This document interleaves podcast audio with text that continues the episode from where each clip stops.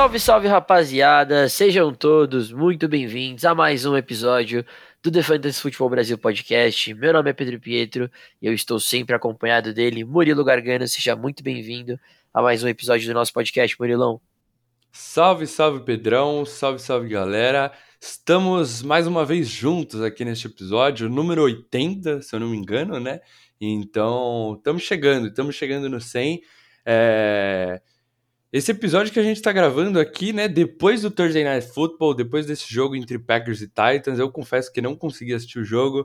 É, Pedrão tá enrolado com o trabalho no final de ano, né, chegando aí Copa do Mundo também. Eu também enrolado com a faculdade, mas a gente conseguiu aqui numa sexta-feira de tarde gravar aqui para vocês, trazer nosso conteúdo de sempre, né, trazer nossas causas aqui, para tentar ajudar vocês nessa reta final de fantasy aí, né, é, para muitas ligas, acho que essa semana é trade deadline, né, acontece a trade deadline no fantasy, então é, depois dessa semana não vai dar mais para trocar, e estamos se aproximando aí dessa reta final, né? O pessoal já começa a fazer as continhas ali para ver o que, que vai precisar para chegar nos playoffs. Eu confesso que nas, nas redrafts Tô fazendo muitas dessas continhas porque minha situação tá complicada.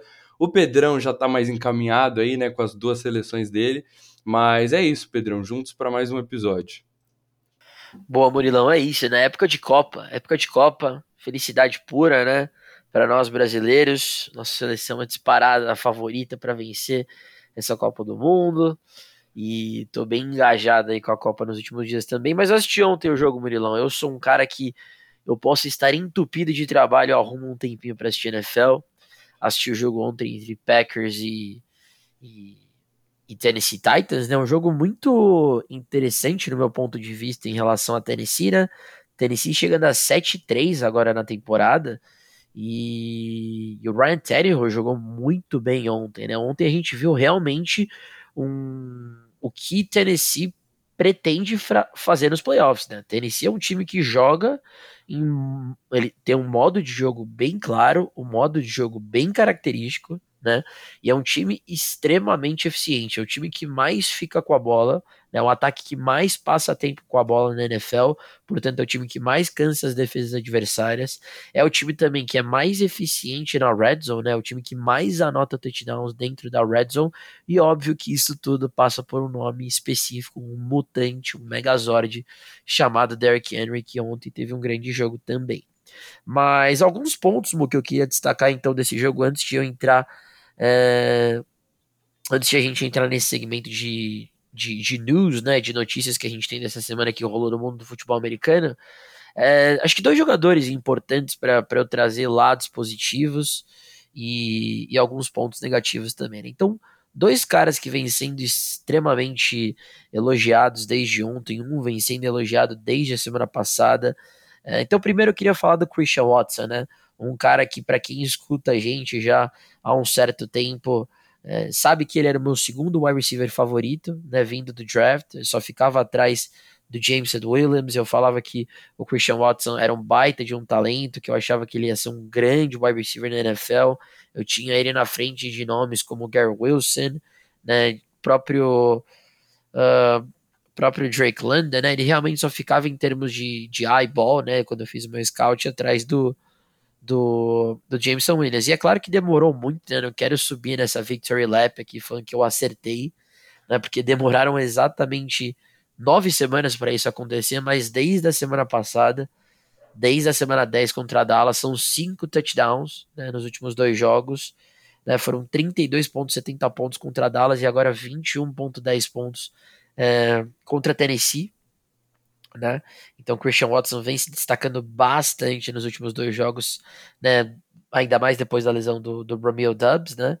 E acho que um outro destaque que aí o Murilo vai gostar bastante, né? O Traylon Burks, né? O Traylon Burks finalmente teve um jogo muito bom, né? Foi um jogador muito utilizado em oito targets, ele teve sete recepções uh, para 50, para 111 jardas, desculpa.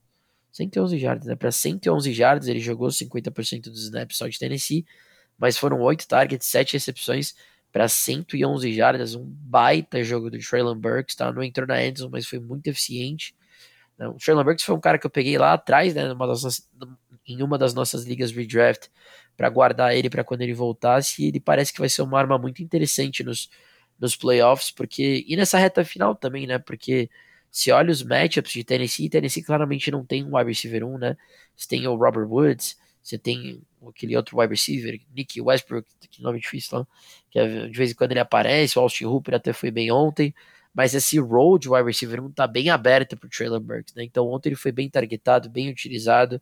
Né? Lembrando que esse time de Tennessee pega Jacksonville na semana 14, os Chargers na semana 15 e Houston na semana 16, né? Então matchups muito bons aí na reta final da temporada e no início dos playoffs, né? Semana 16 contra Houston. Você tem um Traylon Burks, né? Nas semifinais do, do Fantasy. É muito interessante. Então esses jogadores foram muito bem. Uh, como eu falei, Derrick Henry sempre dispensa comentários, um baita de um jogador. Uh, foi muito bem ontem também. Como eu falei, Tannehill jogou bem, o Rodgers teve pontos uh, para Fantasy, né? fez 19 pontos para Fantasy, mas de certa forma é, não impressionou, não me impressionou pelo menos, né? E acho que a última coisa que eu queria destacar desse jogo que é bem importante, é bem claro, né, qual running back que você deve utilizar ou não deve utilizar. Se você guardou o AJ Dillon aí ele é um, ele é um handcuff, você não pode jogar com o AJ Dillon, seis carregadas para 13 jardas apenas, uma recepção para 10 jardas, né? O Aaron Jones de novo com um jogo melhor, né? Então teve 12 carregadas para 40 jardas, mais seis recepções para 20 jardas e uma conversão de dois pontos. Esse backfield claramente é do Aaron Jones, não é mais uma committee. O AJ Dillon caiu bastante esse ano em termos de produção e ele não, não passa mais do que um handcuff. Eu estaria muito tranquilo em dizer que você pode dropar o, o AJ Dillon se você precisa. Então acho que é basicamente isso, Murilão, refletindo um pouquinho do jogo de ontem, Tennessee foi até Green Bay, venceu 7-3, né, afundando aí o time do Green Bay Packers, que agora tá 4-7, e, e não deve mais vir aos playoffs, né, e Tennessee, cara, Tennessee, eu nunca fui um fã de Tennessee, mas Tennessee vai mostrando uma força bem interessante para chegar nos playoffs, Murilão. Acho que é basicamente isso meu resumo do Thursday Night Football né, já que a gente está gravando depois do jogo, trazendo umas impressões aí do jogo para a galera. E acho que você já pode trazer para a gente aí também é, algumas notícias né, dessa semana aí do mundo de futebol americano, antes de a gente entrar nos, nos nossos segmentos, né, nosso Ride or Die, Buy Low, Sell High e nos Starts of the Week. Boa, Pedrão. Tá, é, confesso que eu estava ansioso aí para ver a sua opinião sobre esse jogo, né? Principalmente sobre esses dois rookie wide receivers, né? Eu tenho draftei os dois na nossa é, Liga Dynasty do podcast, né? Então, Christian Watson com breakout semana passada, novamente tendo aí uma ótima semana anotando os dois touchdowns. Ele lidera os calouros em touchdowns é, recebidos, né? Então, está se mostrando aí como um grande alvo do, do Aaron Rodgers na endzone. E o Traylon Burks, né, eu não consegui acompanhar direito, mas eu vi que teve ali algumas big plays, né? Então é um calouro que também demorou para produzir, né? Tava machucado, é... então finalmente, né? A paciência recompensando aí esses do... dois calouros podem ser peças importantes aí na reta final da temporada. E é isso, né? A gente gravando de sexta acaba trazendo mais aí um conteúdo para vocês, essa análise perfeita, maravilhosa do Thursday Night Football do Pedrão. E vamos, vamos para as notícias, né? Como eu falei, né? Não tem tanta notícia assim, é mais é, algumas atualizações sobre lesões, coisas do tipo. E, e, bom, essa semana tá um pouco complicado, né? É, vou trazer aqui a única notícia positiva, que o Marquise Brown, que estava na IR, né, que estava um tempo fora, é, já meio que voltou a treinar, né? Ele ainda provavelmente vai ser uma game time decision essa semana, é, se eu não me engano, acho que os Cardinals jogam na, na segunda-feira, né? Monday Night Football, não tenho certeza agora. Isso, joga no é, Monday Night, joga no exato. Monday Night. Então, é, pode ser que, né, com um tempinho ali a mais, um dia a mais, pode até ter uma chance maior de jogar, mas fica bem arriscado, não, não é muita certeza para essa semana, mas o Marquise Brown deve estar tá de volta aí, é, se não nessa semana, na próxima, né, tá muito próximo de um retorno. E aí agora vamos para as notícias ruins, né, é, McCall Hardman é, com problema no abdômen foi colocado na injury reserve. Não tem tanto impacto assim para fantasy, né?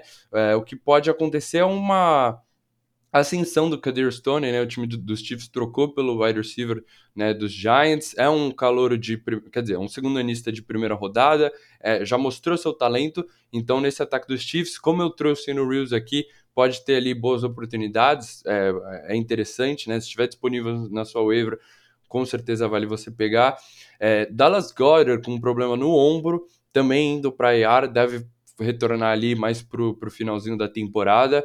E, bom, você não tem ali um claro substituto na posição de Tyrene nesse time do Philadelphia Eagles, mas agora o que deve acontecer são os targets funilar mais ainda ali pro AJ Brown e pro Devonta Smith, né? Então, o Goddard que estava sendo um destaque aí na temporada, um dos melhores Tyrants para fantasy, é uma perda aí bem grande para quem né, tinha ele. Talvez vai ter que procurar um Coke Man na waiver, né? Talvez um, Greg Dulcich se ainda estiver disponível, algum Tyrant do tipo. É, Khalil Herbert, né, um cara que eu já falei tanto aqui nesse podcast, também indo para IAR, problema na hip, é, cintura, se eu não me engano. E então esse backfield dividido do, dos Bears, né? Vou falar um, mais para frente. Agora deve focar mais no Dave Montgomery e, obviamente, o Justin Fields continuar correndo muito com a bola, né? Mas agora você não tem o Khalil Herbert para roubar os toques do Montgomery, né? Deve ser um backfield de um, de um running back só, de, né? próximo de um workhorse aí para o Dave Montgomery.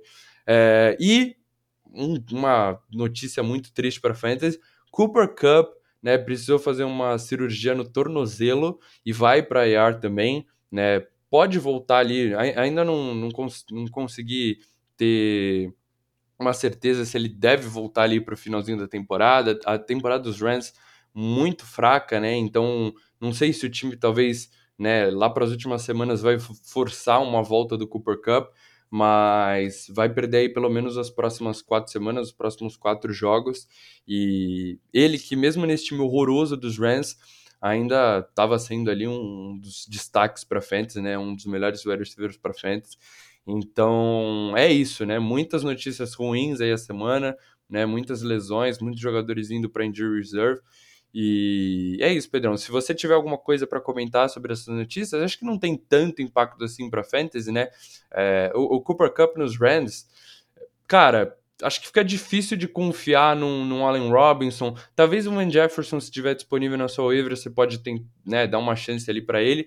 Mas acho que quem se beneficia mais aqui talvez seria um Tyler Higby, né, que agora deve ter ali um maior número de targets, né, já vinha sendo um cara targetado pelo Stafford, mas não vejo nenhum claro upgrade. Não acho que o Allen Robinson agora é um must-start ou alguma coisa do tipo, né? Mas talvez vale você dar uma olhada no Van Jefferson na waiver, né?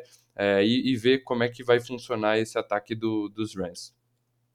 Boa, Mo, boa. É, algumas notícias bem ruins para fantasy, né? Eu sou um cara que tenho bastante Dallas Goddard, né? Das, das cinco ligas que eu jogo, isso, das cinco ligas que eu jogo, eu tenho o Goddard em três delas, né? Então, uma perda considerável. Ele tá, ele tá projetado voltar para a semana 15, né? Eu, como eu tenho o Goddard em muitas ligas, eu acompanho bem de perto. Ele tá projetado para voltar bem na semana 15, que é mais ou menos dia 18 de dezembro, né? Então, daqui um mês, uma semana antes do Natal, né?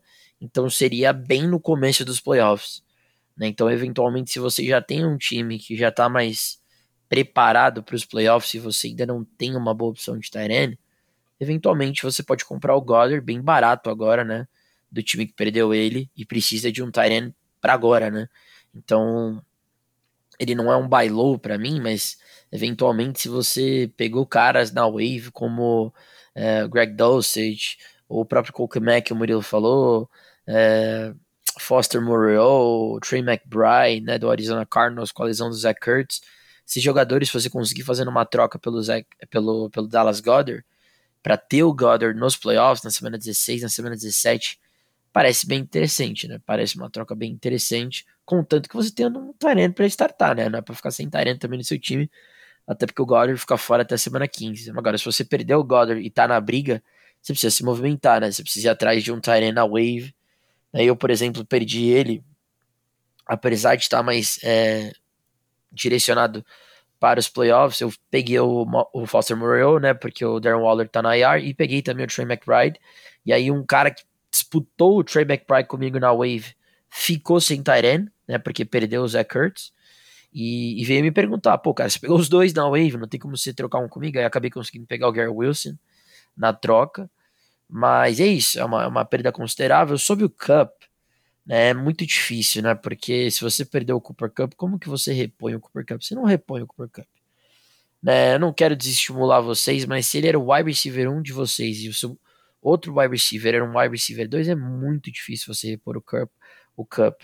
E, e quanto à prospecção do ataque, cara, a gente, a gente tem aquele Shronek, né? Não sei muito bem como pronunciar o nome dele, mas que é uma espécie de Porsman Cooper Cup que deve assumir o role dele ali no slot. Você deve ter o Van Jefferson de um lado e o Allen Robinson de outro. Assim, cara, alguém precisa ter um step up nesse ataque. Né? O Van Jefferson anotou um touchdown na semana passada. E, mas eu concordo com você, não tem nenhum cara que eu acho que ah, agora vai assumir o role de wide receiver 1 do time. Eu acho que a gente realmente tem que assistir o jogo dos Rams e, e ver se algum eventualmente vai tomar esse role, né? Eu acho que o Van Jefferson é um cara interessante é, para buy low ou waiver, né? até mesmo em Dynasty, porque cada vez mais a gente tem a certeza que o Cup uh, o Cup, na, na verdade, não. Na, cada vez mais a gente tem certeza que o Odell não volta para os Rams, que ele está entre Giants e Cowboys, né? Então, o Odell não volta para os Rams, então o Jefferson já é o número 3 e o Alan Robinson cada vez mais vem se provando que nenhum dois ele consegue ser, né? E o Van Jefferson, ele voltou de lesão, já no touchdown, é um jogador novo, né? Que tá sempre com aquele, aquele prospecto de ter o seu breakout, mas ele nunca tem porque tem sempre alguém na frente dele, né? Cup, Odell, uh, Robert Woods, agora o Robinson. Então agora ele realmente tem a, a prospecção de assumir o role, eventualmente, de um bom wide receiver na NFL. Gosto bastante do Van Jefferson, acho que ele é bem talentoso, um excelente para runner. Vamos ver se ele consegue fazer alguma coisa. O fato é que esse você pode pegar ele de graça na sua wave e ver eventualmente se vira, como eu fiz. E acho que é basicamente isso. Eu tô ansioso para ver se o Hollywood volta. É, eu já vi alguns é, trechos de treinos do Arizona Cardinals é, no Twitter e parece que ele tá muito bem, né? Parece que ele tá muito bem, tá treinando normalmente. Então, tudo indica que o Hollywood vai jogar já na segunda-feira contra os 49ers, se não me engano. E isso é muito bom, né? Porque tem uma liga que a gente joga uma Dynasty de 14 times que é, todo jogador é importante você ter no seu line, porque é uma liga muito deep, então você não tem tantos jogadores bons assim. E eu basicamente perdi o Zay Jones e o, e o Travis Etienne essa semana para bye então tô contando muito com a volta do, do Hollywood é, essa semana. Mas é isso. Fechado então o nosso quadro de notícias. Repercutindo aí o que rolou na NFL essa semana. Uh, vamos então agora, Murilão, para o nosso Ride or Die dessa semana. Fechado? Fechou, Pedrão. Manda bala. É, então, eu vou começar. É, trouxe um jogador aqui bem interessante, o Mu o Mu, fez, o Mu, na verdade, fez o, o episódio, o último episódio que eu tava bem apertado na semana passada com o trabalho, e também fez a Wave dessa terça-feira. Mas eu, obviamente, estou sempre acompanhando o Murilo, escutei o podcast e também escutei, é, assisti o Reels do Murilo de terça-feira. E um dos jogadores que eu falei pro Murilo que eu estava muito interessado essa semana era o Isaiah Pacheco, né? Running back do time do Kansas City Chiefs, que é um cara que já há um certo tempo a gente recebeu um reporte de que ele assumiria o role de running back 1 desse time do Kansas City Chiefs. Aí, de fato, ele não assumiu, aí tinha um, um three-back committee, só que o Clyde nunca conseguiu produzir, né, e eu acho que, para trazer uma interpretação para vocês do que eu entendo que aconteceu na semana passada, é que o Chiefs finalmente desistiu do Clyde, né, pô, a gente já te deu é, oportunidades o suficiente, a gente já te deu é, tempo suficiente de se tornar um grande running back na NFL, a gente gastou uma escolha de primeira rodada com você, e chega, né? Chega, a gente gosta do nosso Rook, do nosso, do nosso Pacheco, né? E a gente vai agora finalmente começar a abastecer ele. E, cara, o fato é que ele teve 16 toques na bola para 82 jardas, teve uma média muito boa de jardas por corrida, foram 5.13 jardas por corrida, ele até sofreu um fumble, mas isso não diminuiu em nenhum momento o volume que o time do Kansas City abasteceu ele correndo com a bola.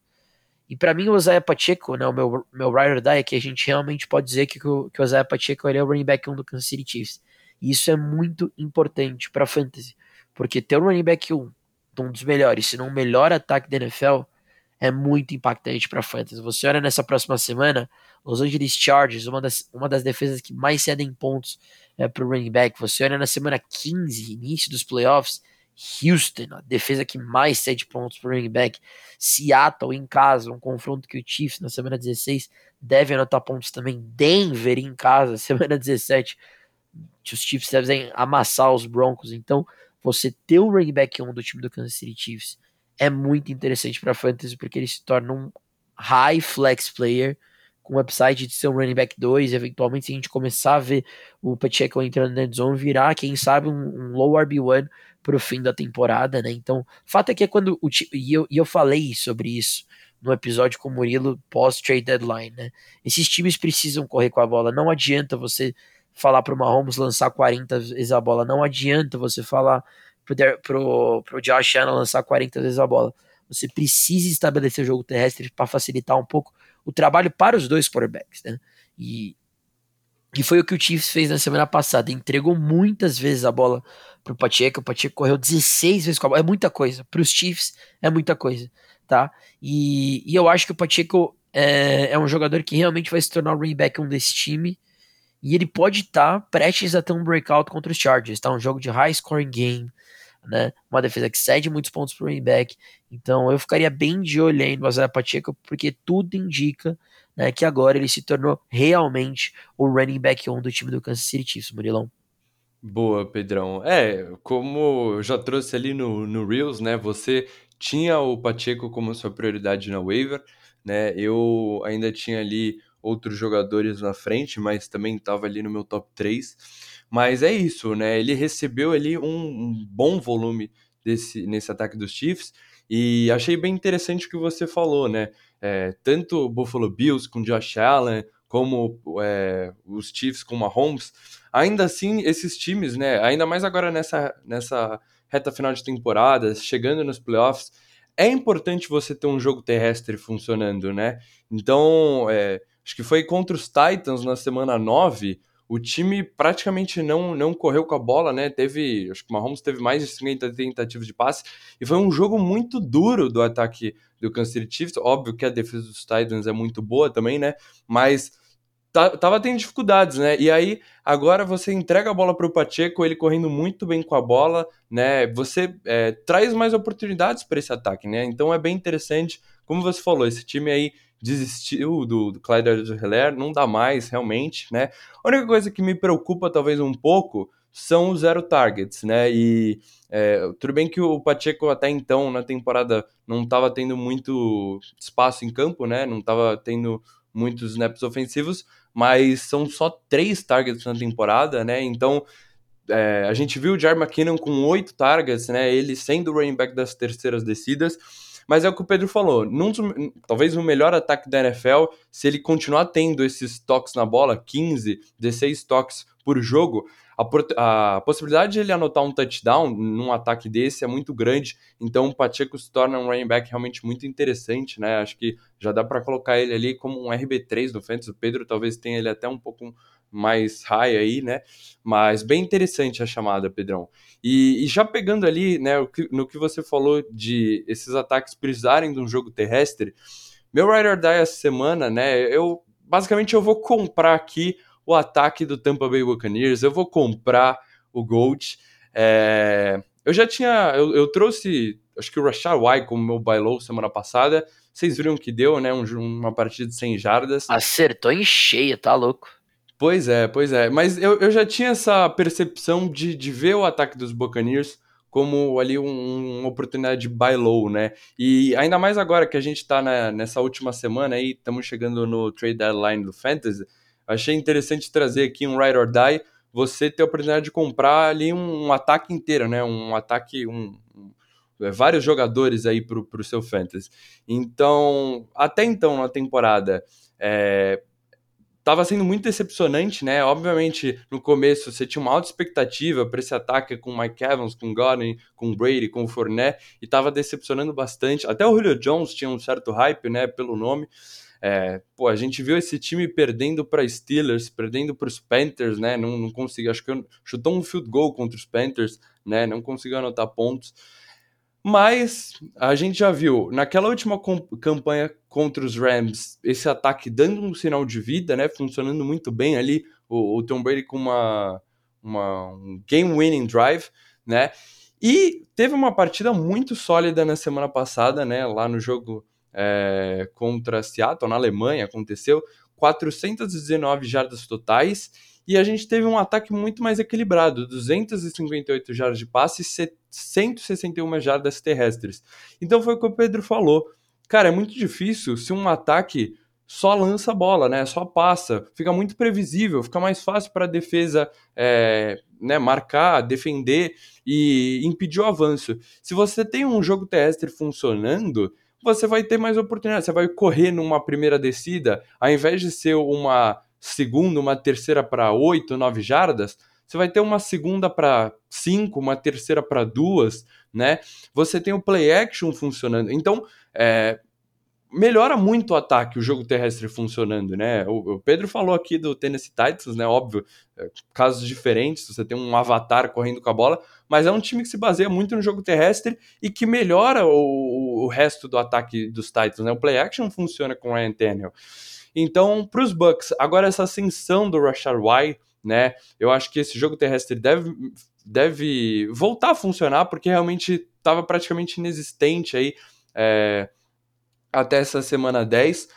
O Leonard Fournette já talvez seja uma opção, não direi nem de sell high, talvez hoje é, é, difícil de você vender o Fournette, mas eu acho que o Rashad White, se não tomou já esse backfield, é, vai ser um, uma divisão muito 50-50, né? Mas o Rashad White mostra ser o running back mais talentoso, é o jovem, tem mais explosão, né? Então o Rashad White foi muito bem, eu acho que ele é, talvez ali mais para as últimas semanas vai ser o principal running back desse ataque, mas o Fournette ainda acho que vai ter uma participação, né? Vai ter o seu envolvimento, talvez seja uma opção de flex. É, o, o, Tom Brady, né? A gente sabe que o Fournette é sempre um target muito safe ali, o Brady faz muito dump off para ele. Um cara que eu poderia ter colocado como buy low semana passada, anotou um touchdown, acho que eu mencionei aqui.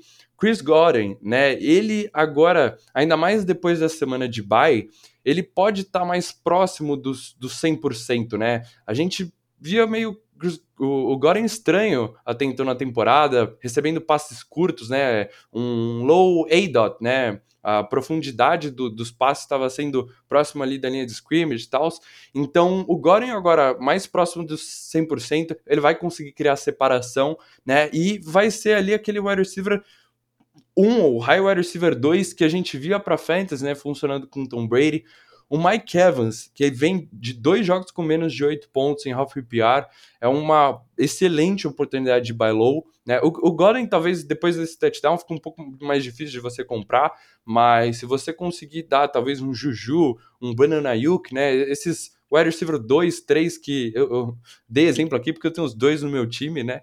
É, se você conseguir dar um low wide receiver 2, um high wide receiver 3 que tá pontuando por um Chris Godwin, eu acho bem interessante. O Evans não preciso nem falar, para mim ele é um low wide receiver 1, né? É, ele tem apenas três touchdowns na temporada e a gente sempre viu o Mike Evans sendo uma máquina de touchdowns. Então, agora com esse ataque voltando a funcionar melhor, eu acho que o Brady vai encontrar o Evans na endzone. O Julio Jones, talvez hoje deveria estar aposentado, mas a gente viu semana passada ele fazendo uma big play. Então, não vai ter relevância para fantasy, mas vai ajudar esse ataque, né? É mais uma peça ali, mais uma arma para o Tom Brady. E, e o Gold é, que até então estava sendo bem decepcionante, eu acho que ele volta naquele range de QB1 para frente, né? Você tem hoje a ascensão do Tua, ascensão do Justin Fields, é, mas, cara, acho que é difícil de você confiar, por exemplo, num Trevor Lawrence na frente do Tom Brady, né? Então acho que o Brady já consegue entrar naquele tier de, de Kirk Cousins, que tá bem nessa temporada, talvez ali Dak Prescott, Dak Prescott talvez um pouco até mais à frente, né? Mas acho que ele vai voltar a ter aqueles jogos de, de 300 jardas, né? De dois touchdowns. O Brady, se eu não me engano, é o segundo quarterback com mais jardas aéreas, o que realmente não estava acontecendo para ele eram os touchdowns e agora eu acho que isso pode voltar, né, finalmente aí a acontecer. Então, vai ter aquele ceiling, né, aquele, aquele, aquele floor de 16 pontos para fantasy e aquele ceiling que a gente via do Tom Brady na última temporada de 22, 23, 24 pontos. Né? E, e, cara, se a gente pega no schedule, a schedule é uma coisa muito importante agora, né, nessa reta final. É, até o, a última semana do, do Fantasy, né, a semana 17, a final, vão enfrentar quatro times que mais cede pontos na NFL, né? Então, são matchups interessantes aí para todo esse ataque de Tampa Bay, né? Enfrentar defesas que cedem bastante pontos. Então, cara, eu, eu vejo esse ataque melhorando aí para o resto da temporada, né? Então, é, algumas oportunidades de buy low, talvez algumas oportunidades, oportunidades até de, de buy high, né? Como Chris Godwin, ou até mesmo o Rashad White. Eu acho que você comprar ele para ser seu running back 3, né? Para você escalar ele no seu flex, é uma chamada bem interessante, Pedrão. Boa, Mu, tá aí então. Né? Então, um buy low geral aí do, do backfield do Tampa Bay Buccaneers. Deixa eu desligar aqui um alarme que eu tinha para as 3 horas para não destruir nosso podcast. Mas eu concordo, 100%. Né? Eu, eu, em algumas ligas, tentei comprar, inclusive, alguns jogadores do Tampa essa semana. Consegui o Rashad White em alguma delas. Né? Pensei em comprar o Tom Brady em outras também, porque eu realmente acho que o time do Tampa vai se acertar e, e vai ganhar, inclusive, a, a, a, a, a divisão deles. Seria um crime não ganhar essa divisão com Panthers, Falcons é... e também. Não, e aí né? eu tava vendo uma reportagem sensacional que falava o seguinte, né? Tom Brady, the GOAT, né? Vai ser campeão de divisão com um recorde, é, sei lá, são 18 semanas agora. Então, enfim, faz as contas aí, mas com, com um recorde bem né, feio, né? Um negócio bem improvisado, né? Porque a divisão, como o Murilo falou, é ruim. Né? E você fala, pô, mas os Bucks passaram é, com muitas derrotas e tal, não sei o que. Beleza. Aí o Tom Brady nos playoffs vai enfrentar Daniel Jones, Gino Smith, né? Esses, esses baita quarterbacks. Então, pô, a chance do Tampa Bay fazer um barulho na pós-temporada é bem grande. Então, concordo 100% com você, Murilão. É, vamos lá, então. Vamos então para o nosso próximo quadro, né? Buy low, sell high. Uh, mais um quadro aqui do nosso podcast. Eu vou começar então, Murilão, com os, com os meus dois jogadores. Depois você já pode trazer também os seus dois. É, meu sell high eu falei um pouquinho já dele, tá? Um, eu acho que é o momento ideal para vender ele, porque acho que não tem como ele valer mais caro do que ele está valendo. Que é o Christian Watson. What? Você quer vender o Christian Watson? Six touchdowns nos últimos dois jogos, breakout, rookie wide receiver. Sim, mas a gente precisa entender também que os Packers estão 4-7. Que os Packers não têm mais chance na temporada que provavelmente o Rodgers não deve estar mais tão interessado em jogar esse ano, né? E, e muita gente está pedindo o switch do, do, do Rodgers pro, pro, pro Jordan Love para ver pelo menos o que, que o Jordan Love tem a mostrar. Se eventualmente você vê o Rodgers sentando aí nos últimos jogos da temporada, isso vai machucar bastante o valor do Christian Watson para fantasy, tá? E, e realmente é uma mudança que você tem que pensar, tá? Porque Christian Watson tem o valor que tem porque o Rodgers está targetando muito bem ele, especialmente na red zone. Como a gente tem falado, são cinco touchdowns nas últimas duas semanas.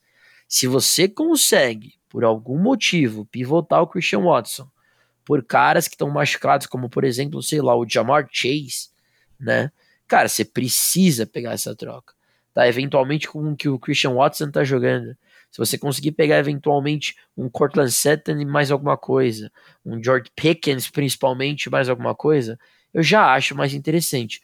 Porque se os Packers realmente largarem essa temporada depois de estarem 4-7, fica difícil, né? Eventualmente, se o Rodgers não jogar mais, do Christian Watson produzir o que ele tá produzindo. Se ele, se ele continuar jogando, o Rodgers é difícil ele manter esse pace aí de quase, quase 3 TDs pro jogo, né? Então, 2 TDs e meio por jogo. Então, eu acho que agora é a hora de você trocar o Christian Watson por um baita wide receiver, cara. Como, por exemplo, o Terry McLaurin, acho que é o exemplo perfeito. Desde que o Taylor Heineke assumiu o role de quarterback 1 do time do Washington, o Terry voltou um wide receiver 1 para fantasy. Ele tem 10 targets por jogo, ele voltou o alpha wide receiver. A gente sabe que o Heineken gosta de usar bastante o Terry, e ele vem jogando demais, né? E o time do Washington também tá numa crescente né, venceu o time invicto do Philadelphia Eagles na última semana, vem agora para chutar Houston, né, então o time do Washington também vai brigar por vaga. Né, então, você trocar esses jogadores mais. É, uh, esses jogadores que estão mais estabilizados, eu diria, que estão mais seguros né, na, na, NFL do que o Christian Watson, nesse hype do Christian Watson, eu acho bem interessante. Até mesmo trocar ele por um rookie.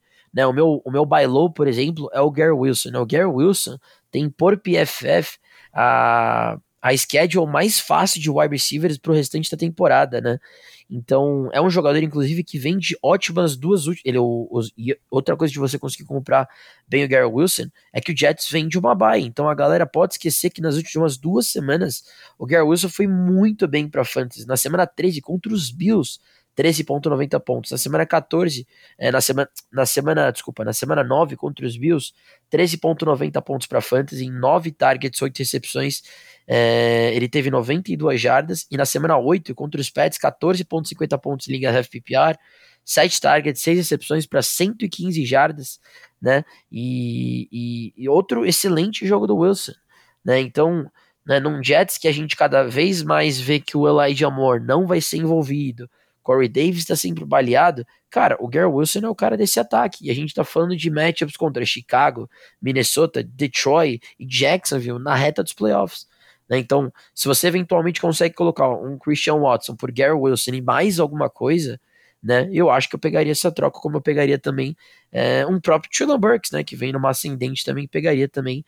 É, cl claro, tô exagerando. Mas se por acaso você conseguir pegar o Christian Watson num Rashad White e Garrett Wilson, um Rashad White e, e Traylon Burks, eu com certeza estou fazendo essa troca. Né? Então meu buy low dessa semana é o Garrett Wilson, wide receiver dos Jets, e meu sell high é o Christian Watson, que eu falei bastante dele no começo do episódio, wide receiver dos Packers, Murilão. Pô, Pedrão, interessante, né? Você sabe que eu gosto bastante do Garrett Wilson, e algumas semanas atrás eu, eu tava pensando em colocar ele como, como buy low, e aí eu vi o schedule dele e tinha confrontos ali bem difícil, né? Tinha, acho que Bills, tinha Patriots, mas uma coisa que chamava atenção é que realmente os confrontos nos playoffs estavam ali interessantes, né? E eu gosto bastante dele. Vou trazer aqui no, no finalzinho do episódio, Garrett Wilson. E, e o Christian Watson é aquilo, né? Cara, é, você anotar cinco touchdowns em duas semanas não é algo que deve continuar, né? Então, se você conseguir capitalizar aí nesse valor, acho que é também uma proposta bem interessante. Vou fazer algo mais ou menos na mesma pegada, né? Você trouxe dois wide receivers, um que tá muito bem aí nessas duas últimas semanas. Eu acho que eu ainda não trouxe nenhum quarterback, né, pro, pro Bailô, pro seu high. Então, para finalizar aqui, pessoal que joga Superflex, né, ou até mesmo em ligas de um quarterback, é, vou começar aqui com, o meu sell high. Justin Fields, sim, ele mesmo, né? E, e, cara, trazer o Fields como um sell high não é desmerecer ele aqui. É, para mim, ele é tranquilamente aí um top 7 quarterback para o resto da temporada. Acho que talvez até mesmo o top 5 quarterback para o resto da temporada, né? A gente está vendo uma evolução do Fields e uma, a utilização do, do Justin Fields, né? Porque pelo ar talvez não tenha sido o quarterback mais produtivo, mas está correndo como se fosse, sei lá, o Derrick Henry, né? Tá sendo, acho que se a gente pegar nas duas últimas semanas, o Justin Fields seria o running back 1 para fantasy, né? Porque realmente absurdo o que ele vem fazendo com as pernas. Então, é um quarterback que vem de dois jogos de 40 pontos no Fantasy, né? Passou de 150 jardas nas duas últimas semanas. Semana passada anotou dois touchdowns terrestres. Então, assim, é um número muito absurdo. E, e, e, essa tendência é regredir, né? Eu ainda acho que o Fields vai continuar correndo muito bem com a bola, né? Ainda vai continuar produzindo como um dos melhores quarterbacks. Que nem eu falei, acredito ele ali num top 7, num top 5 aí pro resto da temporada mas não nesse nível de 40 pontos, né? E aí, se a gente pega os matchups do, dos Bears, tem um matchup agora interessante nessa semana contra os, os, Falcons, né? Eu acho que o Fields tem tudo aí para ter um, uma semana de top 5 quarterback, né? Tem tudo para ter uma boa semana. Mas aí você já vê ali alguns matchups um pouco mais complicados, né? Então na semana 12 enfrenta a defesa dos Jets, né? Jogo fora de casa. Essa defesa dos Jets muito boa, né? Tem sido uma das melhores na temporada. South Gardner, não precisa nem falar, Defensive Rookie of the Year, e daria para colocar ele como talvez melhor cornerback na temporada, né? Ele e o Patrick Surtain ali, maravilhosos. Semana 13 contra os Packers, né? Essa defesa dos Packers é, sofre um pouco ali contra o jogo terrestre, né? Mas ainda acho que é uma defesa sólida. E se a gente pega, é, depois disso, vai ter uma semana de bye E aí, para você que tá numa briga ali pelos playoffs, você tá 5-5, né? 6-4, 4-6, essa semana de bye vai pesar demais para você, né? E nos confrontos dos playoffs, para começar, você tem na semana 15 Philadelphia Eagles, semana 16 Buffalo Bills, dois confrontos pesadíssimos. E aí, beleza, se você chegar na final, você provavelmente tem aí um, um confronto, um matchup winner do Fields, que é enfrentando a defesa dos Lions. Mas considerando aí esses matchups mais complicados, né? E a gente teve essa produção do, do Fields nessas duas últimas semanas, num confronto contra Miami, né? Uma defesa que cede bastante pontos para quarterback, e Detroit Lions. Então, é, agora com esses matchups mais difíceis, essa semana de bike, cara, você tá ali na reta final brigando por uma vaga nos playoffs, né? Vai ter um confronto super importante no Fantasy naquela semana e você não vai ter seu quarterback, né? Você vai, não vai ter um dos seus principais jogadores, pesa demais. Então, você tentar uma troca ali, talvez por um Josh Allen, por uma Holmes, por um Jalen Hurts, né? Esse tiro de elite de quarterbacks, eu, eu não acho que é loucura pelo que o Fields vem fazendo. Talvez se você colocar ali um, um wide receiver, né? Um wide receiver que você usa no seu flex, um running back que tá ali no seu banco encostado, você talvez consiga uma troca dessa e é óbvio, esses quarterbacks aqui a gente está falando da, da pura elite para fantasy, né? O que eles vêm fazendo até então na temporada ou até mesmo o que hoje a gente pode considerar ali um, um downgrade, né? Com o que o Fields vem fazendo, você tenta tentar trocar ele por um Joe Burrow que tá vindo da semana de bye, por um Lamar Jackson, né, que tá complicado nas últimas semanas, tá sem o Mark Andrews, né? Por um Tua que realmente tá apontando muito bem, mas pelo que o Fields fez, talvez você ainda consiga alguma coisa junto com o Tua, ou até mesmo com o Justin Herbert, né? Vou falar daqui a pouquinho para ele, mas então ou você conseguir realmente dar um upgrade para um quarterback de elite, né? Você colocar uma peça a mais com Fields,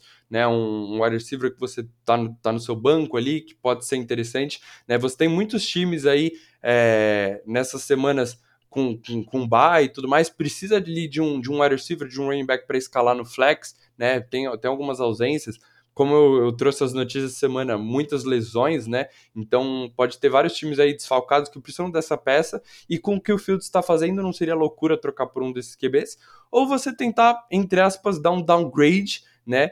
E, e conseguir para o seu time, né? Se você estiver precisando, um wide receiver titular, um running back, fazer um upgrade ali em alguma posição, eu acho que pode ser bem interessante, porque o Fields não deve continuar pontuando aí é, no mesmo ritmo que fez nessas últimas semanas.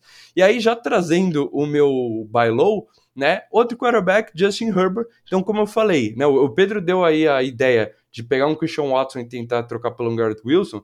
Se você pegar um Justin Fields e conseguir um Justin Herbert e mais uma peça ali, um wide receiver, cara, acho genial, porque Justin Herbert a gente está falando do QB2 na temporada passada, né? É um quarterback que na sua segunda temporada na NFL lançou para 5 mil jardas e 38 touchdowns, né? A gente está falando de um dos melhores quarterbacks da NFL, na minha opinião, e vem decepcionando bastante. Nos últimos jogos, ele teve apenas uma semana passando de 15 fantasy points, né? Então, nas últimas acho que cinco semanas, é, pontuações bem baixas para fantasy. Mas ainda assim, é um ataque dos Chargers que lança muita bola, né? Você não tem um jogo terrestre muito estabelecido. O Eckler é, trabalha muito recebendo a bola. Você não tem Isaiah Spiller, Joshua Kelly, não tem um jogo terrestre. Então, média de um pouco mais de 40, 45 tentativas de passe nos últimos quatro jogos, né? Então, é um ataque que lança muita bola.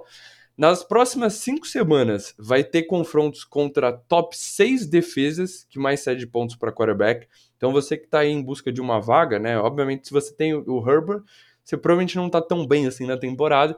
É, então, ele vai ter confrontos muito favoráveis. E aí, o, o, principal motivo de o Herbert ser um buy low, né? E assim, ele tá decepcionando por quê? Tá sem Mike Williams, tá sem Keenan Allen praticamente desde o começo da temporada, né? E agora, o Mike Williams está treinando limitado, está próximo do retorno, pode voltar essa semana. Acho que se não voltar essa semana, praticamente certeza que volta semana que vem. O Keenan Allen também está treinando limitado, talvez ele seja um pouco mais complicado, porque está desde o começo da temporada, né? Tá com um problema na hamstring, né?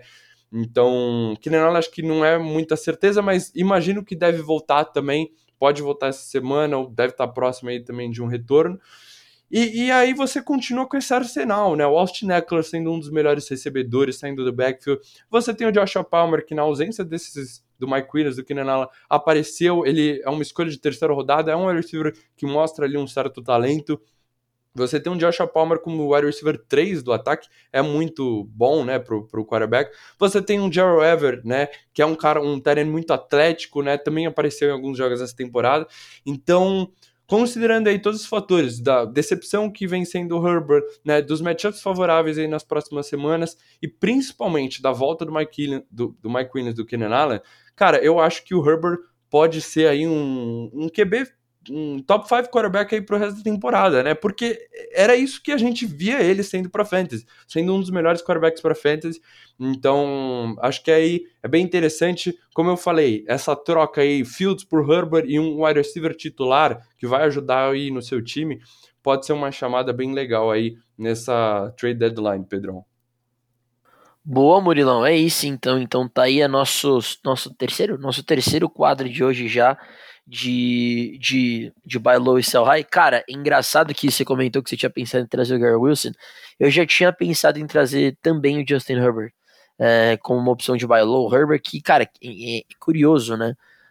Me parece que parece que não vai, sabe? Aquele negócio que fica engatando, engatando, e se é confia e vê um bom matchup e não vai. Mas eu concordo com você, eu acho que o Herbert é, é um jogador que deve se destacar bastante nesse fim de temporada, até porque é, os Chargers precisam muito dele. Os Chargers estão na briga. Os Chargers, se eu não me engano, estão 5-4 nesse momento, ou 5-5. É, e eu realmente acho que eles vão conseguir a última vaga é, do lado da AFC. Então precisam muito do seu quarterback. A gente tem os wide receivers voltando já aí também. Né? Então concordo com você que o Justin Herbert é uma excelente opção. Uh, que mais, Marilão? A gente já pode ir pro Start of the Week ou temos mais alguma coisa pra gente falar hoje ainda? Não, Pedrão, é uma coisa aqui que eu acabei lembrando, né? A gente tá nesse trade deadline. É, você falou, acho que no começo do episódio, se você já tá aí mais garantido nos playoffs, tentar uma troca por um, por um Dallas Goddard, né? Que tá na IR, mas deve voltar ali pro, pros playoffs do Fantasy. Acho que é bem isso, né? Sempre, a gente sempre menciona aqui, você que tá mais garantido nos playoffs, tentar uma troca por um Jamar Chase, né? Tentar uma troca, talvez até mesmo por um Mike Williams ou um Keenan Allen, que ainda não voltaram um Marquise Brown. É, você pegar um time, por exemplo, que tá ali 4-6 nessa semana e vai ter é, jogadores de bye, né? Por, por, exemplo, um Travis Etienne, um Jalen Waddle, um Kenneth Walker, né? Ou como eu falei, Tampa Bay Buccaneers de bye essa semana. Então, é, você pega um time que tá desesperado, precisa ganhar essa semana, você dá um, um cara para ele startar e às vezes consegue ali um, uma peça interessante desses times de bye, né? Então, sempre é, explorar essas oportunidades, né? Para ver se você consegue montar aí um, um, time mais forte nessa reta final, Pedrão. É isso, Murilão, concordo 100% com você, né? Questão de estratégia, né? Como o Murilo falou. Eu acho que essas horas é muito interessante é, por conta do seguinte: quando você joga uma liga Dynasty, a Dynasty envolve muito mais do que essas trocas né, de, redraft, estratégia, comprar caras para os playoffs, né? É impressionante quanto mais eu jogo essas ligas, o mais eu percebo o quanto elas são tão diferentes, né? É, é fantasy, a gente acha que é a mesma coisa, mas é, são ligas muito diferentes, né? Realmente, quando você joga uma liga Dynasty, você está administrando um time a longo prazo, então toda trade, toda decisão é extremamente importante, é muito mais complexo do que uma liga redraft, né? E a, a redraft é mais prática, né? Você administra aquele time aquele ano, e as trocas são muito mais fáceis, é muito mais rotativo, é muito mais fácil de você administrar um elenco e de fazer essas previsões é, para os playoffs. Então, eu acho que essa questão de, de estratégia se aplica muito em redraft, né? Quando a gente está falando de Dynasty, você tá com o seu elenco, né? E, e aí, eventualmente, para dar aquela, aquele gás final, você eventualmente envolve uma third ou uma second futura para um jogador que você precisa para os playoffs, né? Ou você está em rebuilding, aí você já vende um running back para um contender, né? E aí você, como contender, compra também o running back e vende uma first. Né? Então é algo muito mais estratégico, mais complexo do que a redraft. A redraft é exatamente isso. É, é você, às vezes, estar com uma campanha 5-5 e você ter que comprar um jogador a curto prazo, porque você precisa chegar. Você precisa chegar. Você não pode esperar o seu cara da, que vai voltar nos playoffs. Você precisa chegar, você precisa trocar o seu cara dos playoffs. Você, é exatamente como o Matheus, um cara que sempre escuta a gente, fez, né? Um cara que precisa chegar, um cara que tá com um recorde brigando para pegar a última vaga para os playoffs. Ele não pode se, se, se, se dar o luxo de esperar o Jamar Chase voltar.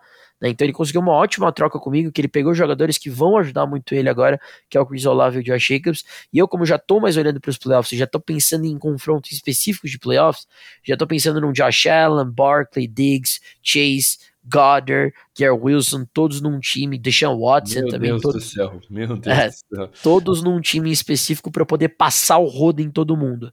Né? Então é, é, muito louco, é muito legal.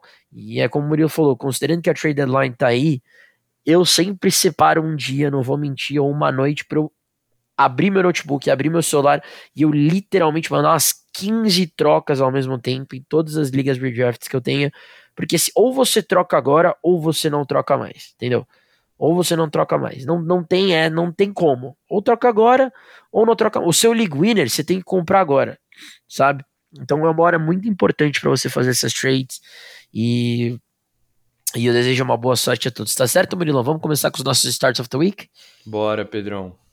Beleza, então, bom, eu, eu confesso que eu pivotei de última hora aqui, tá, Murilão? É, e, e, e, literalmente não foi uma questão de. Não foi uma questão pré-podcast, foi literalmente enquanto eu escutava você falando do, da, da parte de news do episódio, né? E, e você trouxe a questão envolvendo Uh, o Michael Harman, né? O Michael Harman que foi para IR e, e, não vai jogar mais pelo Kansas City Chiefs. E, e, a gente sabe que na semana passada um tal de Kadarius Stone foi muito bem, né? Jogou muito bem, foi muito interessante ver a partida do Kadarius Stone. É, fez uma recepção maravilhosa, né? Ele foi no terceiro andar, recebeu a bola, anotou 17 pontos em ligas FPPR, teve apenas em 5 targets, 4 recepções, mas anotou um TD em 57 jardas, né? Enfrenta uma defesa do Chargers que é meio de tabela, né, contra o contra o wide receiver, mas tá longe de ser uma defesa que a gente esperava que poderia ser uma grande defesa esse ano para fantasy. A gente já viu muitos e muitos wide receivers deitarem e rolarem nas secundárias dos Chargers, né? E, e eu realmente acho que do que sobrou para o time dos Chiefs, o Kadarius Stone é o principal wide receiver, né? A gente tem alguns jogadores baleados, a gente tem o Michael Harman fora agora, a gente sabe que o Sky Moore, infelizmente, pelo menos a curto prazo esse ano, ele é um bust, né? Então o Kadarius Stone, para mim, vai ser a principal arma depois do Travis Kelsey. Então meu primeiro start of the week dessa semana é o Kadarius Stone, enfrenta uma defesa de meia de tabela contra os Chargers, num dos maiores over-unders da semana, né? Um jogador que veio na semana passada e já teve seu bom primeiro jogo, entrou na endzone, aparentou ser muito bom, né? E, e assim, o Kadarius Stone não desaprendeu a jogar futebol americano, cara. Ele só tá no seu segundo ano, né? Foi um jogador de primeiro round de draft pros, pro, pro, pros Giants. Teve alguns problemas de, de conduta em Nova York que foi trocado, mas é um baita wide receiver e um baita wide receiver nas mãos do Patrick Mahomes. Sempre dá certo. Ele que é um excelente é, after the catch receiver, né? Então, meu primeiro wide receiver, desse, meu primeiro start of the week dessa semana é um wide receiver, é o Kadarius Stoney, wide receiver do time do Kansas City Chiefs, Murilão. Boa, Pedrão. Eu vou trazer, eu, eu gosto da chamada, né? Bold aí, talvez trazer esse Stone, mas bem interessante. Eu vou trazer aqui o ex-quarterback dele, né? Daniel Jones. Cara, não, não sei se o, o, os Giants vão com o Daniel Jones, mas ele merece estar na NFL. É legal de assistir o Daniel Jones jogar, né? Pelo menos se você acho que não for um torcedor de Giants. É... Cara, vai enfrentar a defesa dos Lions, né? E é aquilo, essa defesa dos Lions é uma mãe aí para todos os confrontos do Fantasy. Cinco quarterbacks correram para pelo menos 20 jardas contra essa defesa e quatro anotaram pelo menos 22 fantasy points. O único que não bateu essa marca e correndo, passando das 20 jardas terrestres foi o Aaron Rodgers, naquele jogo que ele lançou três interceptações, né? É, então, assim, o Daniel Jones é um quarterback móvel, né? Ele correu para pelo menos 20 jardas em oito dos nove jogos nessa temporada. Na, e, e a, a, gente pega os números do Daniel Jones nessas últimas três partidas: 28 fantasy points, 9 e 18, né? Então, talvez um pouco bom ou bust, né? Talvez oscilando aí um pouco demais, mas te entregou jogos ali interessantes com upside para fantasy, né? Eu pensei em colocar o Jimmy Garoppolo aqui como Star of the Week, porque eu, eu gosto de medir, acho que ele tá sendo bem safe, mas acho que é muito mais um streamer, né? Falta upside. E o Daniel Jones não. Eu acho que ele correndo com a bola num matchup contra os Lions, essa defesa que mais cede pontos para quarterback, eu acho que o Daniel Jones tem bastante upside, sim, né? É, teve uma big play com o Darius Layton semana passada também, então ainda tem ali um, um certo trabalho né, no jogo aéreo. E eu acho que o jogo terrestre vai ajudar muito. A gente pega essa defesa dos Lions, deu 140, 147 jardas terrestres para o Justin Fields semana passada, dois touchdowns. É lógico, Daniel Jones não é o Justin Fields, obviamente, muito longe, mas acho que ele vai conseguir correr ali contra essa defesa. É, e, e, uma coisa que chama a atenção dos Lions, né, é que é um ataque competente, e a defesa muito fraca. Então entrega muitos jogos bons para fantasy, né? Você pega o over-under de 45, é um over-under interessante, os Giants favoritos 3 pontos. Então tem tudo aí para ser um jogo de pontuação alta. O Daniel Jones conseguir correr com a bola, talvez anotar um touchdown é, terrestre e te entregar uma boa semana no Fantasy, Pedrão. Boa, Murilão, é isso. Bom, eu vou pro meu segundo Start of the Week. É, esse Start of the Week, cara, é, é, é pegado para mim, porque eu confesso que eu deveria ter olhado esse cara um pouco antes, né? E e aí essa semana eu vi o matchup, eu vi que ele teve 26 toques na semana passada. Eu falei, cara, como que eu não comprei esse cara antes? Tô falando do Brian Robinson, né? Running back do time um, do Washington Commanders. Eu comentei um pouquinho mais cedo, né? Falando um pouquinho do Terry. O quanto eu gosto do time dos Commanders, tipo, nesse, nessa segunda metade da temporada, né? Buscando uma vaga nos playoffs. Eu acho que é um bom time, com uma boa defesa. Eu acho que o switch né, que rolou de Wentz para Heineken não teria acontecido se o Wentz não tivesse machucado, e que bom que isso aconteceu. Lógico que eu não torço contra, contra o Wentz, mas o Heineken ele merece ser titular. Ele merece ser titular do, do, dos Commanders e é um outro time com ele como titular. E, e como eu falei, o Brian Robinson na semana passada teve um excelente jogo contra o Philadelphia: 26 toques na bola, 86 yards, um touchdown maravilhoso que ele se esforçou muito para entrar na endzone e tá enfrentando o Houston agora, né, gente? Uma das piores defesas contra a corrida, né? Houston, que se você olha em termos de touchdowns cedidos, é literalmente a defesa que mais cede touchdowns para o running back, são 13 TDs no ano, é a defesa que mais cede pontos também para o running back no ano, são 32.37 pontos cedidos aos running backs é, quando enfrentam esse time de Houston, então eu acho que tanto o Brian Robinson quanto o Antonio Gibson vão ter boas semanas, mas como um time, como é um, como é um time de Houston que dá para ganhar correndo com a bola e o Robinson é quem tá tendo volume, eu imagino que ele vai tocar muito na bola, que ele deve entrar na zone. Então, para mim, é uma baita semana de Brian Robinson, Murilão. Boa, Pedrão. É interessante a chamada, né? O Brian Robinson talvez um, start melhor em half PPR, standard leagues, né? E o Anthony Gibson ali mais interessante para PPR, mas acho que eu gosto bastante dos dois running backs. E trazendo mais um running back, né? Dave Montgomery enfrentando a defesa dos Falcons. É... Bom, pela primeira vez aqui não tem o Khalil Herbert para atrapalhar, então o segundo melhor running back do Chicago Bears não vai jogar. E aí você fala, ah, o Dave Montgomery é o melhor? Não. Né? O Justin Fields, que é o melhor running back desse time, vai continuar correndo muito com a bola, né? Mas é interessante porque abre ali algumas oportunidades para o Montgomery, né? Acho que com, o Montgomery pode ser um running back mais eficiente com o Justin Fields correndo tão bem com a bola. E agora com o Herbert não roubando esses toques, né, você não vai ter um outro running back envolvido, né? Não, não acredito que o time vai colocar Tristan Ebner, né, dar snaps ofensivos para outro running back. Então acho que o, o Montgomery vai ter uma partida aí de volume quase de, de, workhorse, né? Acho que deve ter ali umas 15 corridas, né? Praticamente uns 20 toques na bola, que era o que ele estava tendo ali mais para o começo da temporada, quando o Herbert ainda não estava sendo tão envolvido. E o matchup é muito interessante, né? Defesa, essa defesa dos Falcons permitiu que um running back fizesse pelo menos 18 PPR points nas últimas quatro semanas, né? Nesse período de quatro semanas são sete touchdowns cedidos, então é um matchup muito interessante, a sexta defesa que mais cede pontos para running back, over-under de 49,5, é, essa defesa de Chicago também bem fraca. E o time tá anotando muitos pontos no ataque, né? Não, não acho que é toda semana que o Fields vai lançar dois touchdowns para o Colcomé, acho que o, o Montgomery deve ter um bom volume, né, pelo fato do Herbert estar tá fora. E num matchup interessante como esse, um over-under alto, 49,5, acho que tem boas chances aí de anotar um touchdown e te entregar uma boa semana de RB2 para Fantasy. Pô, Mo, concordo 100%, excelente chamada. Foi um dos jogadores que eu pensei bastante colocar como Start of the Week. E eu, eu realmente acho que ele vai ter uma excelente semana para Fantasy. É, deixa eu dar uma olhada aqui só quem era meu último Start of the Week. Porque eu improvisei. É, então, eu vou trazer um. Vou trazer o Isaiah Pacheco, tá? Eu, eu tinha separado três nomes, né? Até para eu falar para o pessoal. Tinha separado Brian Robinson, Darnell Mooney e Isaiah Pacheco.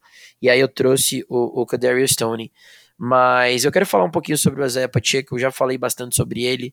Mas eu realmente acho que esse é um jogo pra gente ficar de olho. É um Sunday Night Football contra o time dos Chargers, a terceira defesa que mais 7 pontos para running back esse ano, são 29.79 pontos de dos running backs quando enfrentou os Chargers. Esse front seven dos Chargers está longe de ser o front seven que a gente imaginou que seria quando veio, vieram as contratações na, na, na off-season, na free agency. É a terceira defesa que mais cede touchdowns para running back, são 10 TDs cedidos em 10 semanas, então uma média de um TD por jogo basicamente para o time dos Chargers, né? É, é, um time que também cede muitos TDs pelo ar, são três TDs. Tudo bem que seria mais a zona do Jerry McKinnon, né? Mas eu acho realmente que, como eu falei, como o Murilo também falou, os Chiefs querem correr mais com a bola, os Chiefs querem entregar mais a bola para o Pacheco. Não foi por acaso que ele teve 16 toques na última semana. E eu realmente acho que a gente tem que ficar bem inspirado. Assim, se você tem o Pacheco, você tem que startar ele. É um baita match. Por isso que eu tô trazendo ele como start of take. Mas se eventualmente o Pacheco vier nesse jogo prime time, Sunday night, duelo de divisão, e passados 20 pontos para fantasy, semana que vem a gente vai estar tá olhando do Isaiah Pacheco de uma forma bem diferente. Então, eventualmente, até uma opção de buy low aí para vocês terem como sua RB3, porque o Pacheco, como eu falei, ele é o running back do time do Kansas City Chiefs. Se esse cara realmente começar a ter 16 toques na bola por jogo, esse cara vai ser muito importante nos playoffs para muita gente. Ele tem tudo para ser um league winner. Ele, Rashad White, esses running backs que estão tomando os backfields nessa segunda metade da temporada, Murilão.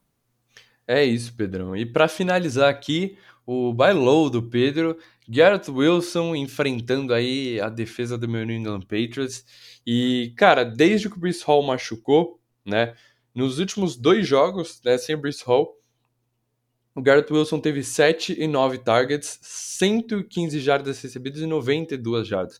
Então tem sido aí um wide receiver muito produtivo, porque justamente os Jets não estão conseguindo fazer, ainda estão tentando, né, mas não estão conseguindo fazer com tanta eficiência o que estavam fazendo ali com o Brice Hall, que era correr tanto com a bola, né, tirar a bola do Zach Wilson, era um jogo aéreo de baixíssimo volume. E agora com Carter, com James Robinson, né? Você não tem um running back à altura do Brees. Estão é, precisando lançar um pouco mais a bola, né? Justamente contra os Patriots, é, foi esse jogo de 115 jardas, ele teve 14, ponto, 14 pontos e meio em half PPR, né? Talvez ficou ali faltando um touchdown, mas uma excelente partida do Garrett Wilson. É, a defesa dos Patriots não conseguia parar ele. E essa defesa dos Patriots tem sido uma das melhores contra o jogo terrestre, né? Se deu apenas um touchdown é, terrestre na temporada inteira para os running backs.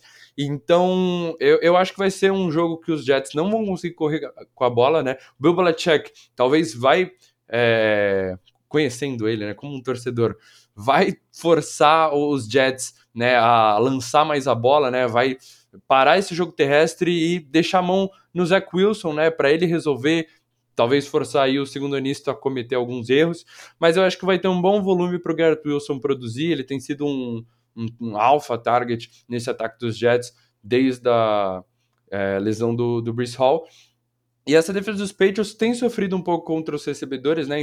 Enfrentou nove recebedores que tiveram sete targets ou mais na temporada e pelo menos seis deles anotaram 14 PPR points ou mais. Então, o Garrett Wilson, talento que ele é, maravilhoso, com os targets, né? Com esse volume, eu acho que ele deve ter uma boa semana aí contra os Patriots. E é isso, encerramos aí nossos starts of the week, Pedrão. Boa, amor. Tá aí, então, os três starts do Murilo, né? Murilo que trouxe o Daniel Jones, quarterback que eu tô startando numa Liga Dynasty, quarterback que eu gostaria de estar startando em Liga Superflex. Concordo 100% com o Murilo, acho que ele vai ter uma baita semana essa semana para Fantasy.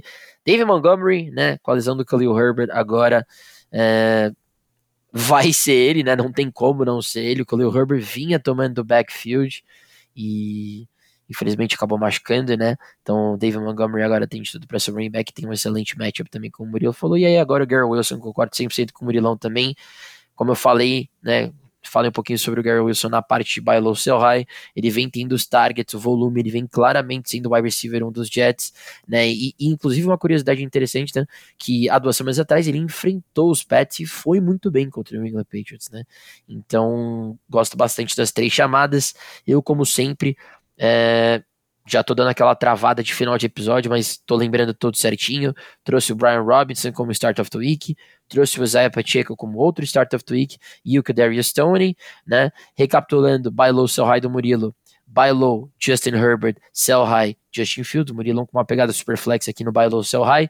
Eu trouxe como buy low, Girl Wilson, sell high, o Christian Watson, né? Meu ride or die é o Pacheco realmente ter se tornado o running back 1 do Kansas City do running back 1 do Kansas City Chiefs, a gente pode confiar nele, né? E o Murilo trouxe como buy low, é, o Murilo trouxe como ride or die o buy low do time do, do, do ataque do Tampa Bay Buccaneers, né? Uf, não vou, vou confessar que a hora que fazer essa recapitulada geral, meu cérebro faz assim, vamos, você consegue. Mas deu pra, deu pra, deu pra trazer tudo, né, Murilão? Mandou muito bem, Pedrão. Fez aí essa recapitulação perfeita. Nosso é, queridíssimo host aqui desse podcast. É só pra dar aquela refrescada na memória da rapaziada, né? Tipo assim, pô, o episódio teve uma hora e cinco, eles trouxeram 18 assuntos. Qual é que era aquele primeiro mesmo? Pronto, já lembrou. Exato, Deixa... exato. Aquela maratona de sempre, né? Mais um episódio aí passando de uma hora. Mas é isso, Pedrão. É, finalizamos aqui então esse episódio. Domingão tem NFL, domingão tem Copa do Mundo, né? Semana que vem é, cara, vai ser de como é que a gente vai gravar quando tiver rolando aí um Marrocos e, e Tunísia. É verdade. É verdade. Mas, mas eu não é vou assistir o um jogo interessante da NFL pra ver Qatar e Equador. Não, mentira, vou ver NFL, dane-se esse jogo. Ah, pois é. Mas é, a Copa do Mundo não tem como, a gente acompanha todos os jogos também. A gente é fanático por NFL, mas todos os esportes, NBA, futebol, né? Copa do Mundo é surreal. Celtics 12-3, ninguém segura o Boston Celtics. Pois é, pois é. Meu, meu Cavs deu uma caída na temporada, mas ganhou as duas do Celtics na temporada. É, né? o Maurício ia falar pro Murilo. O Murilo tava todo se achando quando o Cavs tava 8-1, não sei o que, é, ganhou as duas do Boston. Agora o Boston, líder da NBA em recorde, Jason Tatum, favorito a ser MVP. O jogo virou, Murilão. Mas o, o, o time do Cleveland Cavaliers tem um baita time, vai chegar nos playoffs também. A Donovan Mitchell, né, cara? Donovan Mitchell, essa troca foi. De... Tudo bem que o time do Utah Jazz também, né? O Laurie McKinney resolveu ser o, o point forward do ano, né? Que, que loucura. Né? Mas os Cavs vão chegar forte nos playoffs. Aquele, aquele da Darius Garland, aquele point guard, é point guard, né? Que jogador maravilhoso. É, esse duo aí tá me trazendo muita felicidade. Mobley também, o Mobley é um baita jogador. É, é um belo, é um belo de um elenco, né? Jared Allen e tudo mais. É, a NBA tá, tá interessante. Nossa, o, que o, né? o, o, que o Lover bateu no Boston é brincadeira, tá louco. é verdade. Bom, se a gente for começar aqui, esse episódio vai ter mais meia hora se a gente for falar de NBA. É Mas é isso. é isso, Pedrão. Mais um episódio aí finalizado. Domingão tem, tem perguntinhas, né? Ou eu ou o Pedrão vai estar tá lá para ajudar vocês. E terça, como sempre, aqueles Reels, né? É, semana que vem, provavelmente não, não vamos ter mais Buy Low e Sell High, né? Porque agora trade Acabou. deadline. Então o episódio talvez fique um pouco mais curto e, enfim, a gente vai continuar trazendo aqui muito con conteúdo, como sempre, para vocês. É isso, Murilão. Tamo junto então, tamo junto, rapaziada. Espero que vocês tenham curtido o episódio.